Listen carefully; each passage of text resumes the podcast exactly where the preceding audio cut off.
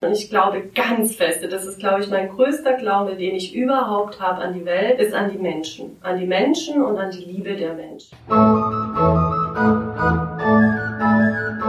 Erzähl mir von deinem Glauben. Ein persönlicher Podcast. Herzlich willkommen zur zweiten Folge von Erzähl mir von deinem Glauben. Ich bin Markus Bartelt und geleite euch durch diesen Podcast. Heute bin ich zu Gast bei der Berliner Künstlerin Sarah Beil, die unmittelbar nach ihrer Erstkommunionsfeier mit der Kirche brach und ihren ganz eigenen Glauben entwickelt hat. Doch zunächst einmal möchte ich dich bitten, dass du dich selbst vorstellst.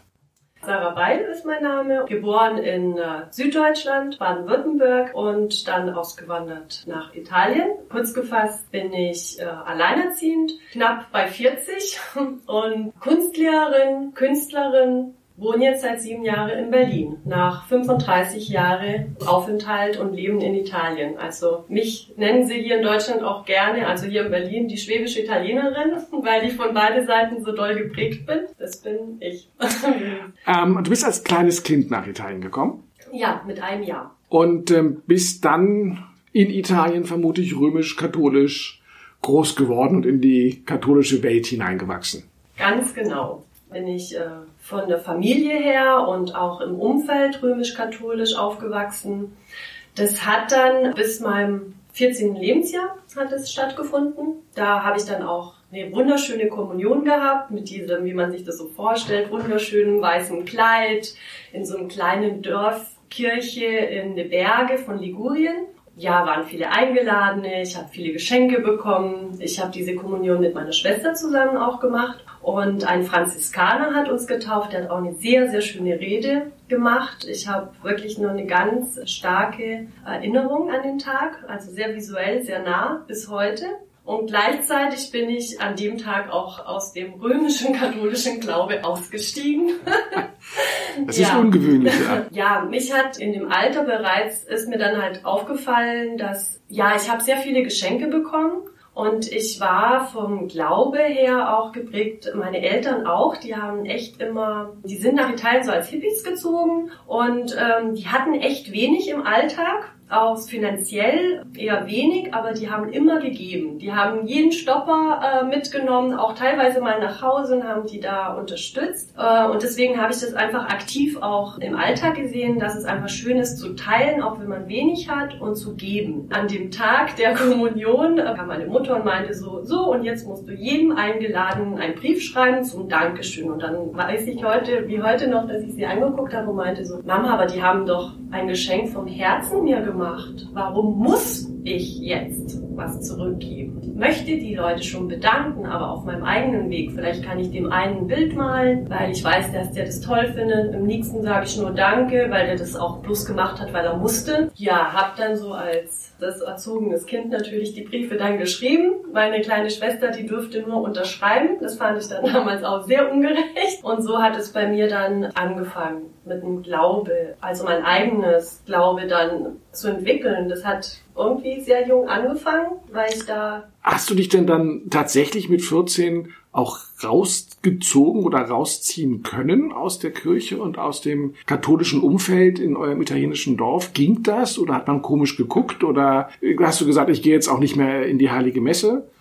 Außendorf an sich waren wir sowieso schon äh, Außenseiter, weil meine Eltern eher so, die Deutsche, das Dorf war ja auch so geprägt nach dem Zweiten Weltkrieg, das muss man sich vorstellen, wirklich so ein Dorf, wo halt auch die Partisanen dann sich angesiedelt haben und da war man natürlich als Deutsche nicht so gut gesehen und dann so Auswanderer, so ein guter Touch an Hippie war dabei auch. Von dem her war das eher nicht so, aber das hat natürlich schon seine Zeit gebraucht nach der Kommunion. Also meine Eltern wollten dann die die Firmung und äh, die habe ich dann wirklich abgeweigert, mit auch mit Streit. Also da war richtig auch in der Familie dann Konflikt, weil natürlich man auch für Oma und so das dann so machen wollte und nee, da habe ich dann wirklich mich auf meine Füße geschaut und gesagt, nein, das will ich nicht. Dadurch ist auch meine Schwester dann nicht mehr mitgezogen und dann bin ich dann äh, zur Kunstschule und da habe ich dann halt durch die Kunst natürlich auch sehen können, wie in der römischen katholischen Religion halt wirklich auch so die Kirchen ausgebaut waren mit Marmor und Vergoldungen und wunderschön. Ich besichtige die heute noch schöne so vom Kulturaspekt. Aber ich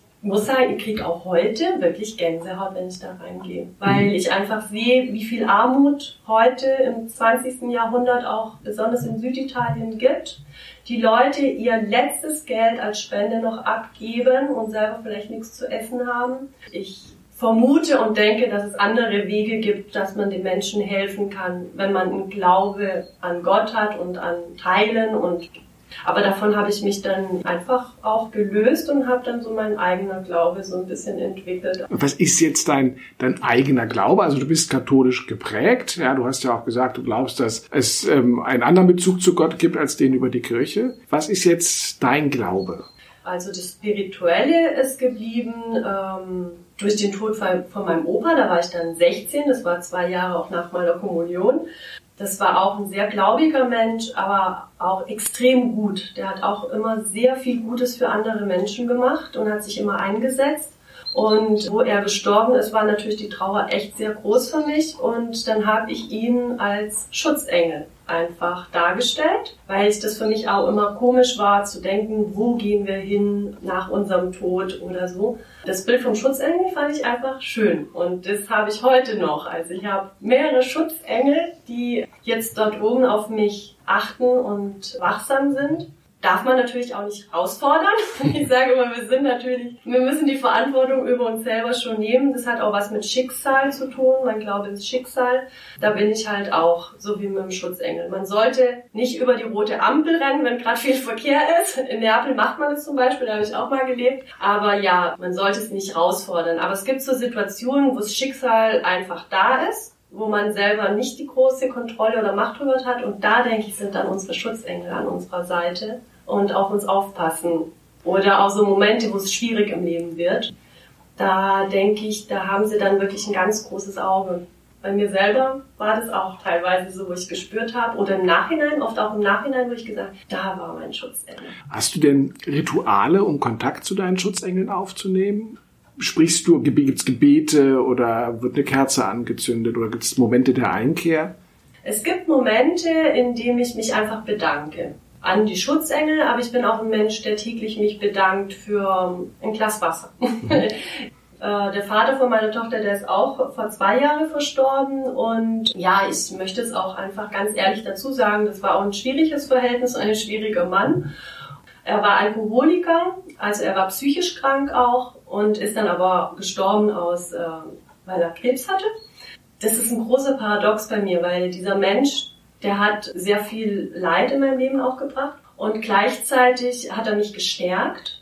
Und heute komischerweise nach einem Prozess, der jetzt auch seit zwei Jahren schon äh, da ist, ist es mein Schutzengel geworden. Und für ihn zum Beispiel mache ich jetzt zurück zur Frage die Kerze an. Ich mache ihm ab und zu eine Kerze an, weil es auch eine arme Seele war, die einfach auch ein Schicksal hatte, das äh, vielleicht nicht so schön war. Und es braucht für jeden Mensch auch eine andere Zeit. Komischerweise hat sich dieser Schmerz, diese Wut, diese Trauer auch von unserer Beziehung, hat sich das dann verwandelt in was sehr Gutes.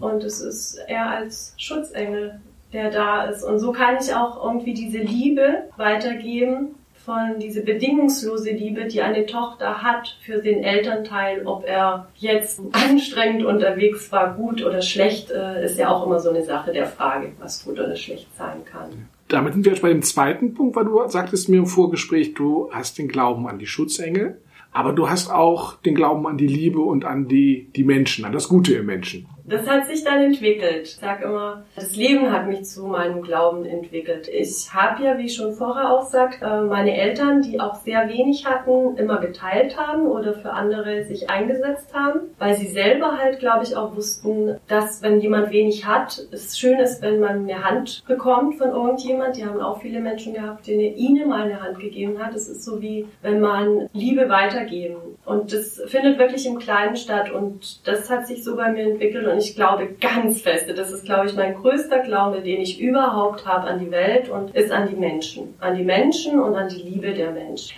Klar, auf dieser Welt passieren viele Dinge, für die wir keine Antwort haben und wo wir wirklich denken, oh mein Gott. Und gleichzeitig gibt es so viele Menschen, die sich wirklich so einsetzen für den Nächsten, ohne was dafür zu wollen, wirklich das Bedingungslose. Wir Menschen tendieren natürlich schon sehr auch geben und nehmen, was auch was sehr Gesundes ist. Und gleichzeitig kann man aber im Alltag immer wieder, denke ich, auch was einbauen, äh, wo man einfach nur gibt. Bedingungslos und in kleine Sachen. Ich gehe gerne joggen das ist so eine Sache, die tut mir gut, Körper, Seele und alles äh, zu verbinden. Dann war ich da und dann ist da so eine Bank in einem bestimmten Punkt, wo ich dann auch meine Sit-Ups mache und meine Liegestützen. Und dann bin ich aufgestanden, wirklich so mit Pust und da so, boah, und da habe mich so ein bisschen auch nach unten gelehnt und habe in die Kieselsteine reingeschaut und da war dann so ein halb vertrockneter Regenwurm. Das ist jetzt ein bisschen eklig für manche, die keine Insekten oder Tiere oder so jetzt besonders äh, lieben von diesem, von dieser kleinen Welt. Ja, und der war da und hat sich aber kurz bewegt. Und ich dachte so, uh, ja, mm. und was kann ich jetzt machen? So, der tat mir einfach leid. Und ich habe gesehen, der wäre wirklich, glaube ich, vermutlich in der nächsten Stunde gestorben. Ja, es ist ein Regenwurm, es ist ein Lebewesen und da muss man auch achtsam darauf sein, wenn man kann natürlich und jetzt keine Phobie vor so einem Tier hat oder so, kann man da was machen. Und ich habe dann gedacht, na ja, komm Sarah, du bist auf dem Land aufgewachsen, das mach jetzt hier nicht so. Hab so mit mir selber, weil so große Lust, den jetzt anzufassen, hatte ich auch nicht, aber dachte, als Kind hast du das auch gemacht, das kriegst du schon hin. Da ich den so mit meinem Pinzettenfinger genommen und habe den so in den Teich, das ist ein schöner Teich, äh, reingetunkt so. Da hat er natürlich, oh, der hat sich so angefangen zu bewegen und der hat sich irgendwie gefreut und da habe ich noch so ein kleines Loch gesucht, wo ich ihn reinstecken konnte, dass er auch nicht wieder ins Wasser reinfällt, aber da, zur Zeit hatten wir ja auch eine lange Zeit, wo es echt sehr trocken war und der wäre dann vielleicht noch mal hätte gelitten, also wollte ich ihm schönes Löchlein finden, habe das auch noch mal kurz mit Wasser alles äh, nass gemacht, dass er da sich reinbohren konnte. Ich glaube, der hat sich gefreut. Und das sind so die kleinen Taten im Leben, wo ich denke, sage, da kann man so bedingungslos die Liebe weitergeben zum anderen Lebewesen. Ob das jetzt im Sommer ist und die Bäume wirklich nach Wasser fragen und wir eine Gießkanne nehmen und einen Baum gießen, ob es ein Regenwurm ist, ob es ein Obdachloser ist, den wir ansprechen und fragen, ob er was brauchen kann. Ich lerne immer noch reflektiert mit meinem eigenen Glauben umzugehen, so dass er gut für andere ist, aber mich selber nicht in Schwierigkeit bringen kann. Was die Frage dann ja nach den Glaubenskrisen, die ich auch immer mhm. stelle, mitbringt, weil äh, dieses, diese bedingungslose Liebe und dieses Geben kann ja auch mal auf etwas treffen, wo man ähm, dann jemand hat, der nur nimmt und vielleicht gar nichts zurückgibt oder ja, wo das dann nicht in einem Gleichgewicht ist, ja, wo man sagt, gut, in kleinen Dingen kann man das vielleicht ganz gut aushalten, aber äh, man läuft eben Gefahr, sich vielleicht auch zu verausgaben. Hast du da äh, solche Situationen erlebt oder hast du da Angst davor? Du hast gerade gesagt, du hast gelernt, reflektiert damit umzugehen. Bist du da auch schon vor den Kopf gestoßen worden oder bist du da mit deiner Liebe an Grenzen gestoßen? Definitiv, ja. Das Reflektierte kommt wirklich auch so wie Kinder. Man fällt hin und man lernt aufzustehen. Und so ist es, glaube ich, vermute ich das ganze Leben. Und ich bin auch immer im, glaube ich auch, im Prozess, der wirklich bis zum Ende des Lebens weitergeht. Und ja, auf alle Fälle äh, habe ich sehr viele Menschen. Ich würde sogar sagen, zurück zu diesem Thema Schicksal oder ich glaube ganz fest zum Beispiel auch an Zeichen des Lebens. Man muss sehr wachsam auch sein, diese Zeichen wahrnehmen zu können. Man ist, ich selber war oft oder auch teilweise heute noch, wenn man gestresst oder schnell durchs Leben rennt, achtet man auf diese Zeichen nicht, aber sie, sie sind da. Also ich erlebe die sehr physisch auch. Also es kann ein Schmetterling sein, es kann irgendwie ein Zeichen sein von einer unruhigen Situation, wo schon mich vorwarnt für was anderem. Und zurück zur Frage, Menschen äh, können einen natürlich selbstverständlicher aussaugen. Und dann kommt man wirklich an ganz große Krisen. Es ist ein einfacher Satz. Liebe kann man nur geben, wenn man sich selbst liebt. Hört man ja so oft, so oberflächlich, aber wenn man das im Grunde wirklich tief reingeht, hat es so einen großer Sinn. Ich glaube, ich habe wirklich die Menschen damit angezogen. Ich habe immer in meinem Leben Problemmenschen an mich gezogen, ob egal ob in der Partnerschaft, egal ob das in meinem Freundschaftsumkreis war. Ich neige heute noch dazu, äh, da ist wirklich jetzt, ist es so bei mir, dass äh, diese Menschen, glaube die kommen gar nicht mehr so auf mich zu. Weil äh, es sind andere Menschen, die auch Bedürfnis haben, aber ähm, anders. Wir haben ein bisschen über deine persönliche Glaubenskrise gesprochen. Im Vorfeld hatten wir ja auch gesagt, du siehst es ganz positiv. Also für dich ist der Glaube an sich nicht in der Krise, sondern du sagst gerade, die junge Generation scheint auch diese, diesen Glauben an die Liebe wieder stärker zu leben und nach außen zu tragen. Ich sehe, dass diese Generation, äh, die neue und auch die, in der ich noch bin oder so, es ist gerade was in Bewegung was sehr starkes, wo die Leute ähm, sehr reflektiert unterwegs sind, also Achtsamkeit, natürlich auch jetzt um äh, Klimawandel, Klimaschutz, alles was gerade so echt große Themen sind, sehe ich auch die junge Leute, die sind viel reflektierter, die sind viel achtsamer und das ist auch so eine Sache, die sehr, sehr schön ist. Diese Achtsamkeit, die ich wahrnehme in den Menschen und das äh, freut mich auch total, weil ich ganz lange auch so dachte, okay, es sind viele Menschen, die auch vieles tun und bedingungslose Liebe und aber es hat sich ja auch sehr viel in diesem Konsum und noch mehr haben und noch mehr und gar kein Ende. Und wie viel Flugzeuge ich habe jetzt erst in der Corona-Zeit mitbekommen, wie viele Flugzeuge täglich geflogen sind und in Venedig waren die Wässer klar bis zum Boden. Und was da wirklich passiert ist in einem Stopp von unserem Menschensein, vom Wollen, wenn die Natur dann eingreift und sagt, nee, jetzt ist erstmal Stopp. Ich glaube, dass junge Menschen da äh, schon länger reflektierter sind. Ja, weil die Welt geht einfach so schnell und auch im Konsum und die Junge haben das total im Blick. Und ich freue mich darüber, dass die Junge so gut unterwegs sind, weil sie bestätigen einfach meinen eigenen Glaube heute noch mehr damit. Die, die sind wirklich, die Junge sind gerade echt gut unterwegs. Also sehr, sehr viele davon. Und ich freue mich wirklich und äh, darüber, dass die so viel auch machen, umsetzen. Die sind nicht nur, und dadurch, dass sie sich mit sich selber in Kontakt setzen und sich fragen, was will ich wirklich, was kann ich beitragen in der Natur äh, oder in meiner Gesellschaft, setzt man das dann natürlich auch viel besser um. Als irgendwas anzustreben, das in so einer Fantasie ist und vom eigenen haben wollen. Super, vielen Dank. Das waren ganz viele spannende Einsichten in deinen Glauben, wie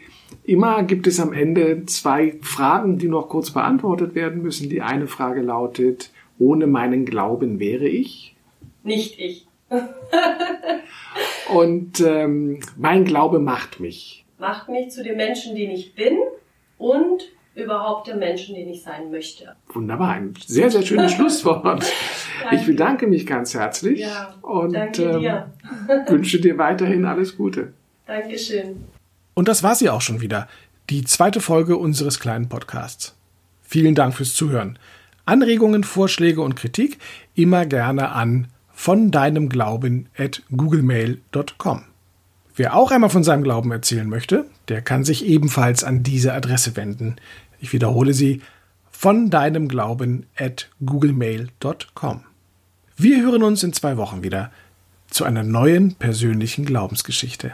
Bis dahin, alles Gute.